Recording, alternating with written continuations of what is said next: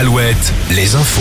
Avec Morgane Juvin, bonjour. Bonjour Arnaud, bonjour à tous. La septième journée d'action contre la réforme des retraites a nettement moins mobilisé, euh, moitié moins à Nantes où ils étaient 14 000 à défiler dans les rues, comptez 7 000 à Brest, près de 5 000 à Saint-Nazaire, 2 000 à La Roche-sur-Yon, La Rochelle, Niort et Lannion. Les syndicats appellent également à descendre dans la rue mercredi prochain. Une marche blanche ce dimanche à Niort en hommage au couple Leslie et Kevin retrouvés morts le week-end dernier en Charente-Maritime. Le père du jeune homme organise un moment de recueillement à 14h au départ de la place de la Brèche. La famille de Leslie n'a pas souhaité y participer. Rappelons que le chien du couple, lui, n'a pas été retrouvé. Une bijouterie de Lorient a été cambriolée dans la nuit de jeudi à vendredi. Les malfaiteurs ont brisé un mur à coups de masse avant de réussir à éteindre l'alarme cagoulée. Des montres et des bijoux ont été volés pour un préjudice de 100 000 euros. Deux hommes ont été repérés sur les caméras de vidéosurveillance.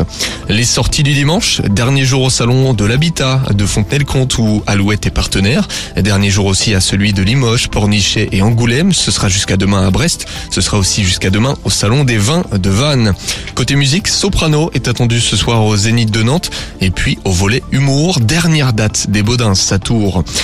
God Save the King. Dans le temple du rugby à Twickenham, les Bleus ont écrasé l'Angleterre hier au tournoi Destination. Succès 53-10.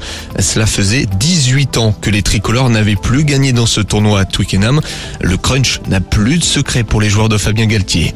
Les Bleus toujours, mais dans un autre sport, les handballeurs français ont obtenu hier leur billet pour l'Euro 2024.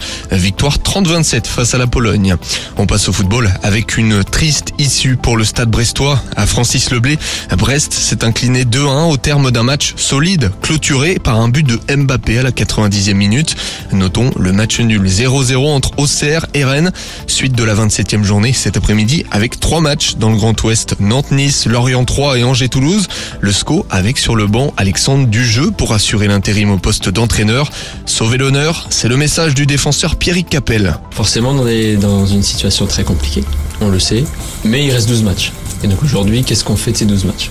Moi j'ai une discussion avec euh, Alex et avec euh, certains autres, on a parlé au groupe, et c'est ce que je leur ai dit.